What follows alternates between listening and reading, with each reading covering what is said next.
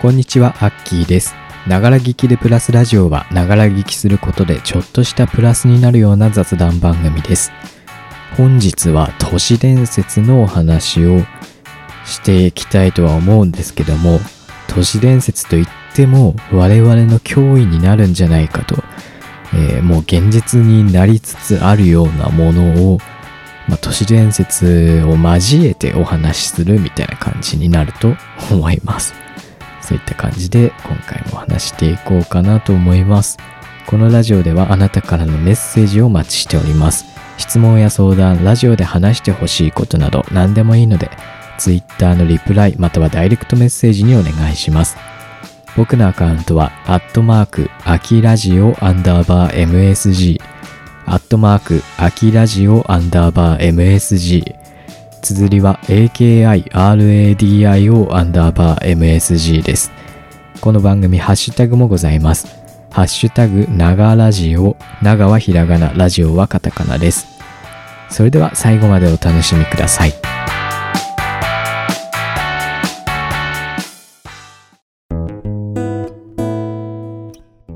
えーまず一つ目に皆さんに紹介したいなと思うものがありまして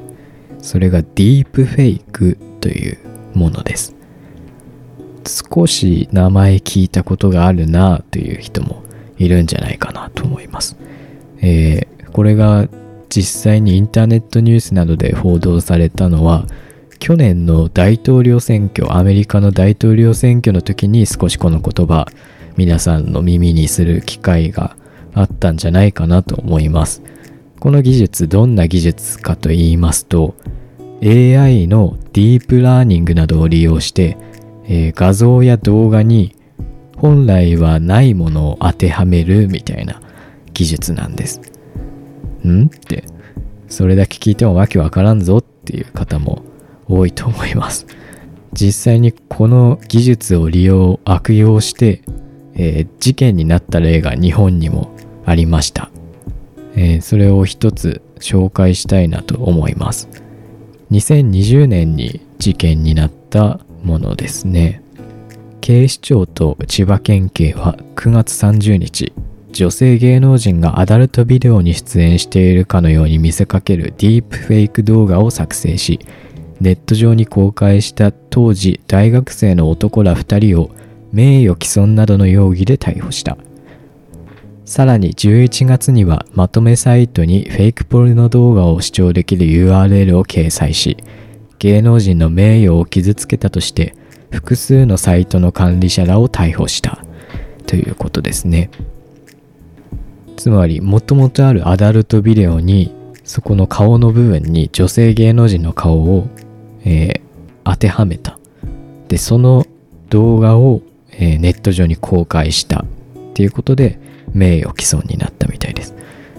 これからわかる通り元ある何かのビデオ別の人の顔に芸能人だったり影響力が大きい人の、えー顔を合成して作られるものがディープフェイクといったものになります。皆さんがよく目にする一時期流行ったなっていうやつがあの恋のマイヤヒーってあるじゃないですか歌。あの曲でなんかいろんな国の大統領とか首相とか偉い人トップの方が一画面にいっぱい分割されていてマイヤヒを歌うみたいな動画一時期流行ったじゃないですか。ああれこそディープフェイクですよね。でこれ YouTube でねディープフェイクって調べると芸能人の方のディープフェイクの動画とかも意外と出てくるんですよね。そしてまあ一番最初の方にずらっと出てるのは、えー去年とかのニュース報道の動画とかが出てきたりしてるんでそれなんか一つ見てほしいんですけども大体なんか有名なあのトランプ大統領とかエリザベス大統領とか日本の安倍前首相とかの顔を当てはめたりしてあの実験みたいな映像が出てたりするんですけどもマジで本物と見分けつかんっていう映像が出てたりします。あの TikTok とかでもさ小顔補正とかその顔の表情とか顔のちょっとした顔の向きとかは動いてるんだけどそれに合わせてしっかり顔をなんか別の顔をさアニメチックなやつね。当てはめたりとか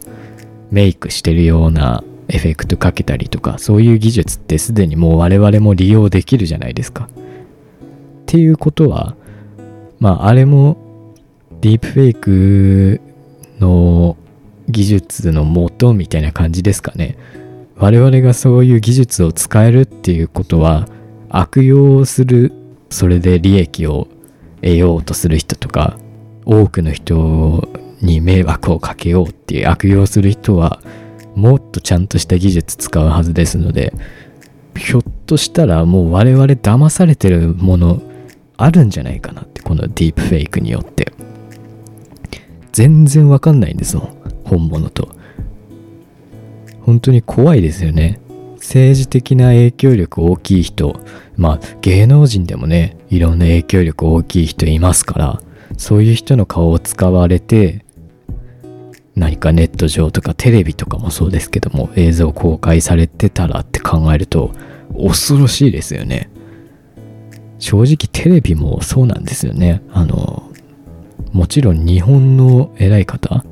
首相とか菅さんとかもさ実際あれが本物の菅さんかわかんねえじゃん。そしてさもっとわかんねえなっていうのが北朝鮮とかロシアとかですよね。あの国のトップの方って。もう影武者が何人もいるとかそういう噂もあったりしますけどもそもそもこういうディープフェイクとかの技術を使ってやってるんじゃないかっていう可能性もありますよね。北朝鮮なんかこの間ですかねめちゃくちゃ体型が変わった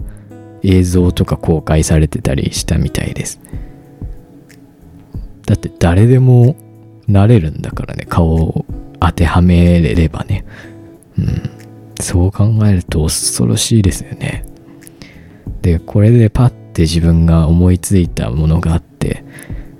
やりすぎ都市伝説っていう番組で関明夫さんがあの前回の放送だったかなこういう発言してたんですよね。ジョー・バイデン大統領は AI だからっていう発言をしてたんです。これに対してネット上とかではそんなわけないだろうとかなんていうのそこまで関さん踏み込むかみたいな。どちらかというとあの信じないと言いますか都市伝説の番組だからこそ、まあ、そういう意見があるのもわかるんですけどもまあ関さん的にはねトランスヒューマニズム的な考えで誰かのそのジョー・バイデンっていう人間になんかマイクロチップかなんかを埋め込んで AI のようなことになってるっていう意見のつもりで言ったのかもしれないですけども仮にそうじゃなくてねこういうディープフェイクを使った映像だとしてジョー・バイデンさんが。全然ありえるなってこのディープフェイクの技術を調べてるうちに思ってきました。だって別にジョー・バイデンさんがいなくてもいいわけですからね。口の動きさえ合っていれば別の人が喋っててもなんかね声優さんっていうかねそういう声当てはめる人がもしいたらですよ。本当にそのジョー・バイデン大統領は AI という発言何らおかしくはないんですよ。全然あり得る話だなと思っちゃいますよね。うん。そう考えると我々が見てる映像何が本物かっていうものは判断がつきません。本当に今の世の中。芸能人だったらねもしかしたら我々が見てる芸能人も本物じゃないのかもしれませんよ。例えばこの人の動画ディープフェイクだったら恐ろしいなって思うものが 思う方がねいまして。今我々ってインターネット上の動画とかの意見って結構大事じゃないですか。最近切り抜きとかが流行ってる方あの方ですよ。誰かわかります？ひろゆきさんですひろゆきさんとかさ、ディープフェイクの映像だったらあれどうする？結構ひろゆきさんに影響されて、ね、なんか行動してるって方もいるんじゃないですか？もしかしたら。あの、ああいう風な、なんだろう、しっかりと理論立てていろんなことを主張する人って結構今いますよね。ああいう方の映像がもしディープフェイクだったらって考えると恐ろしいなと思います。あの何個も何回も生配信してるんでディープフェイク AI とかに読み取らせればおそらく作れるんじゃないのかな。ひろゆきさんの顔の動きとか。ひょっとしたら体の動きとかもちょっと特徴ある動きするじゃないですか。手を使ったりね。ああいうのも学習させれば械学習でできるんじゃない？もしかしたら。声もねひろゆきさんっぽく変えるみたいな技術がもしかしたらあるんじゃないかなと。思うよね。そう考えるとね何が本物かわからん本当に。で今デメリットばっかりお話しましたけどこれもともとはちゃんとしたねいい方向に持っていくための技術なんです。何かっていうと、えー、映画に使われる技術なんだそうです。何かの理由で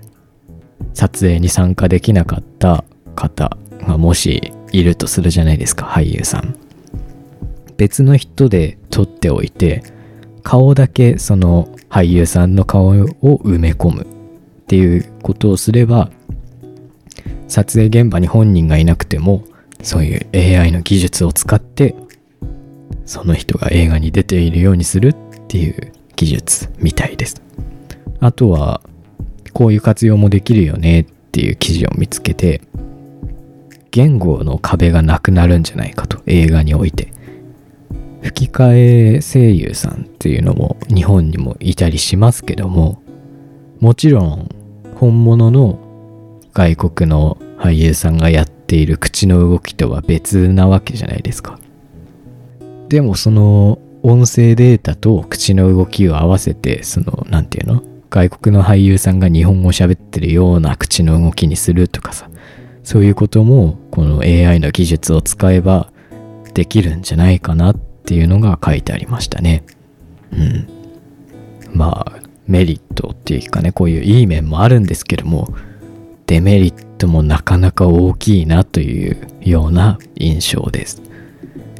でこれ怖いのがまだ日本でっていうか世界的になのかもしれないですけどもディープフェイクの作成自体を規制する法律とかはあんまりまだ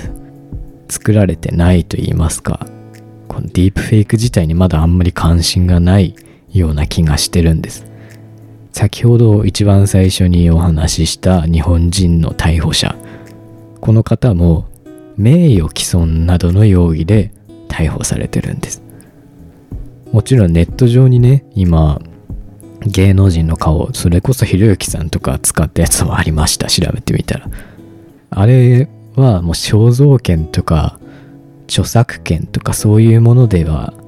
あの方に触れるかもしれないんですけどディープフェイクを作るっていうこと自体に規制はないんですよ。でその作ること自体に規制はできないと思うしね。ちゃんとした映画とかのいい使い方もあると思うんで。なのでねこのディープフェイクが今後どうやって使われていくのか。そしてもしかしたらもう我々が見たりしている映像の中にディープフェイクの技術が使われたものもあるんじゃないか。後々出てくるんじゃないか。はたまた気づかず我々そのまま見続けるんじゃないか。といった恐怖がありますよね。というわけで今後ディープフェイク注目していった方がいいんじゃないかなと思う我々の脅威と言ってもいい技術でした。そして2つ目我々の脅威になるんじゃないかと思うもの。それがですねサイバー攻撃です。知ってるよサイバー攻撃なんかって。言葉自体は皆さん知ってると思います。ただ本当に日本がどういう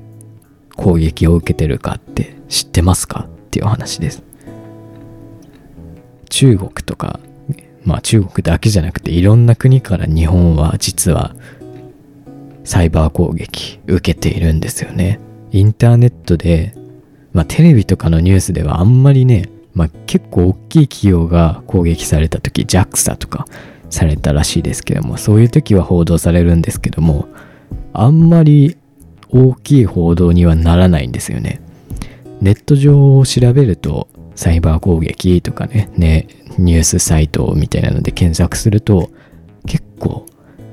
あこんなに被害を受けてるんだっていう感じで出てきますで本当にいろんな企業結構大きい企業もね攻撃されたりしてるんですよね。あのアメリカで言えばマイクロソフトとかもされたみたいですし日本で大きいあんまり報道されてないけどこれ大丈夫なのっていうのは三菱電機とかね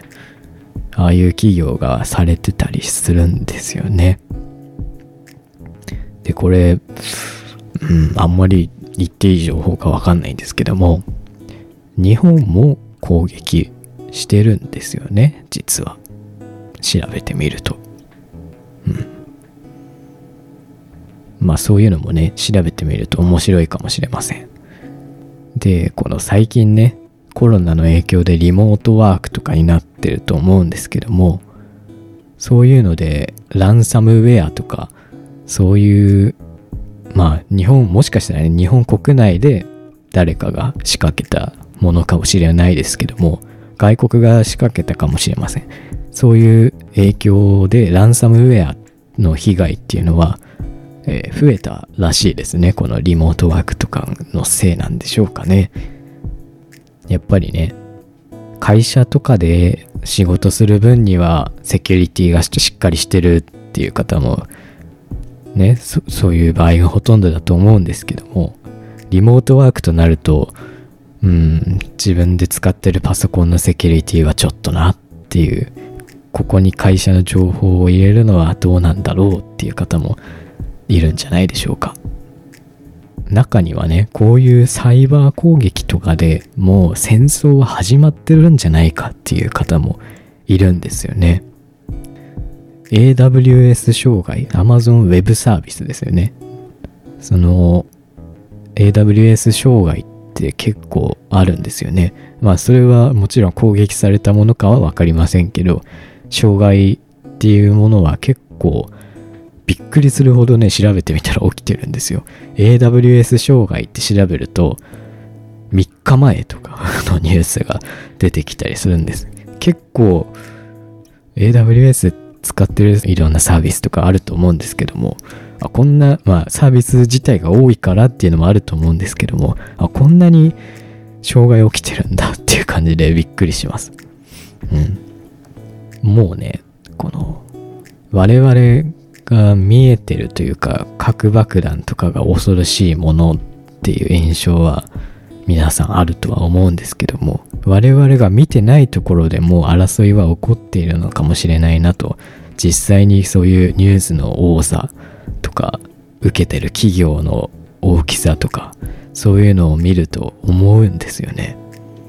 でこういう話って実はそれこそやりすぎ都市伝説だとかあとポッドキャストとかでも都市伝説のねあのポッドキャストとかもあると思うんですけどもそういう媒体からは結構発信されてたとは思うんですけどももうこれは都市伝説じゃなくて実際に起こってるしそういう都市伝説に興味あるんだよなっていう人だけじゃなくて一般の人というのはま都市伝説好きな人も一般の人ですけどもあの普通に生活する上で知っておかなきゃならないことになりつつあるんじゃないかなと思っています。ねこういうサイバー攻撃であの銀行とかがやられた時っていうのを考えるととんでもないですよね。あと日本政府のそういう個人情報を管理してるサーバーとかがやられた時のことを考えるとうんとんでもないことっていうのは伝わると思います。去年今年でしたかねあれ。いつだったか忘れましたけど LINE の情報が韓国で管理されていたみたいなニュースあったじゃないですか。ああいうようなことっていうのが今後起きるかもしれませんしそれこそサイバー攻撃されたっていうことも今後あるかもしれません。テレビのニュースではあんまり報道されていないので自分で調べていろんな情報を知っておく必要があるんじゃないかなと思いました。戦争は起こってるんじゃないかと言われてますけども本日9月11日です。過去には大きいテロが起きた日ですよね。テロっていうのもどうなんでしょう。テロの定義っていうものは自分調べてないんで分かりませんけどもネット上で起きたものはテロという扱いになるんでしょうか？現実世界で起きたものだけがテロなんでしょうか？それももう分かりませんよね？っていう話ですよね。ねもしかしたらネット上の攻撃もねテロと同じような規模のものも起きる可能性があるしすでに起きているのかもしれません。我々が目に入るものだけ現実世界で起きているものだけがテロと言ってもいいんだろうかネット上では何が起きているんだろうかっていうものをそろそろ我々も考えなきゃならないんじゃないかなと思います。まあさっきも言ったように結構都市伝説のサイトとかいろんなねそういうのに興味ある方は知られている情報だとは思うんですよね。ちょっとこれは怖いなって思うことがあってあの陰謀論っていうものあるじゃないですか。あのアポロ計画はね実はあの映像はフェイクで実際人類はまだ月に行ってないんじゃないかとかね。あと、うーん、ちょっとこれは、ポッドキャストとかこういう音声コンテンツってどこまで行っていいんだろうな。YouTube と、まあ YouTube はね、消されたりしてるっていう情報があるんですけど、どこまで行っていいかわかんないんですけども、あの、今、全世界的に猛威を振るっている、我々もすごい影響を受けているあれがあるじゃないですか。今日も何回か言葉は出てきたと思うんですけども、それを対策するためにあのチクッとするやつもあるじゃないですかああいうものの陰謀論っていうものもたくさんありますよね。でこの陰謀論っていう言葉これは実は CIA によって作られた言葉らしいんですよ。でなんで作られたかっていうと真実を隠すためらしいんですよね。この本当に起きていることだけどそれを陰謀論っていう言葉で世間に広めて真実だと思わせないようにするみたいなために陰謀論っていう言葉を作ったみたいなことを聞いたことがあるんです。まあ陰謀論っていう言葉と都市伝説っていう言葉は違いますけどもなんかね似たような感じを受けるんですよね。このさっきもお話ししたように以前は都市伝説だったものが現実になってきたものもあるんですよね。だって前だったらね人の顔に有名人とかあの顔芸能人とか政治的な影響力が大きい人の顔を当てはめてなんか嘘の情報をばらまくみたいなのなんかそんなの都市伝説じゃんって多分5年前10年前は言われてたんじゃないかなと思うんですよ。ただもう実際に起きてます。これ確かね、あの、去年の大統領選の時に実際にトランプ大統領のフェイク動画があったんじゃないかな。で、確かツイッターもリツイート制限とかありましたよね。我々もリツイートできなくなったりしましたよね。というふうに、いよいよもう我々に影響が出てきているわけです。じゃあ都市伝説って何なんだっていうことになるんですけども実際にこういう現実になるものもあるのでなんだろう一つの可能性として捉えた方がいいんじゃないかなと自分は思うんですよね可能性が本当に低いものなら都市伝説とかとして扱え扱ってもいいとは思うんですけども可能性が低くても現実になるものっていうのもあるじゃないですか。あんまりそう考えると都市伝説として今回のお話もしましたけども都市伝説ではないのかもしれないです今回のお話は。言ってる意味わかりますかね？都市伝説として今回は扱いましたけども一つの可能性として、えー、今ある都市伝説もちろんねあのぶっ飛んだものとかもあると思うんですよ。ただなんだろう都市伝説として扱っているものは絶対に起こらないものではないと思うんです。我々ってでもそういう印象ありますよね。都市伝説として例えばディープフェイクっていう技術があるんだって都市伝説っていうタイトルをつけて発信すればあじゃあまあそんなの起こらないんじゃないか。なかなか起こらないものでしょっていう。どちらかというと嘘の情報といいますか作り話だろうみたいな感じの印象を受けると思うんです。どうしても。僕もそうです。都市伝説として何かが扱われていればあそれは起こる可能性が低いものなんじゃないかとかそういう印象を受けるんですけどもそう考えるんじゃなくてその都市伝説として言われていることになる可能性もあるっていう意識を持って情報を入れるそして自分で調べてそれが本当なのかっていうことを判断する力っていうのが今後大切になるんじゃないかなと思いました。えー、というわけで今回は我々の脅威になるんじゃないかというものを2つほど紹介してみました。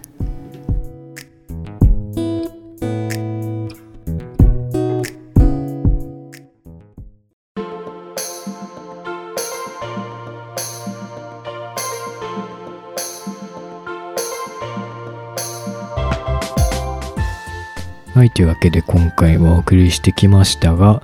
えー、さっきも言った通り、本日収録日9月11日なんですよね。えー、前回確かスポーツ、野球のお話したじゃないですか。で、ファイターズ弱いんだよなとかお話してたんですけども、さっき行われた日本ハム対ソフトバンクの試合さっき行われてたんですけども、えー、とんでもない試合結果になっております。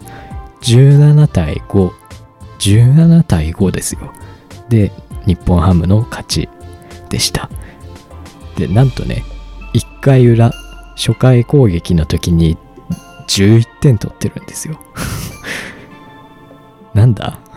本当に弱いのか？なんだ？今までのファイターズじゃねえぞなんだこれ？っていうことなんですけども。あの、弱いって前回言ってすみませんでした。あの、今後も9月ですので、もう本当に後半戦なので、この調子で頑張って、今後も頑張っていってほしいと思います。確か、弱いチームこそ得点した時、大量得点した時とか、こういう時に、あの、ボルテージが上がるよみたいなお話したと思うんですけど、めちゃくちゃ今日テレビ見てて テンション上がりました。すごい試合でした、今日は応援しがいがありました。本当に。皆さんもね、スポーツとか応援してみてはいかがでしょうか。このラジオでは皆さんからのメッセージをお待ちしております。質問や相談、ラジオで話してほしいことなど何でもいいので、Twitter のリプライまたはダイレクトメッセージにお願いします。僕のアカウントは、アットマーク、アキラジオアンダーバー MSG、アットマーク、アキラジオアンダーバー MSG、綴りは AKIRADIO アンダーバー MSG です。最後までお付き合いいただきありがとうございました。次回のラジオもぜひ聴いてください。それでは、じゃあね。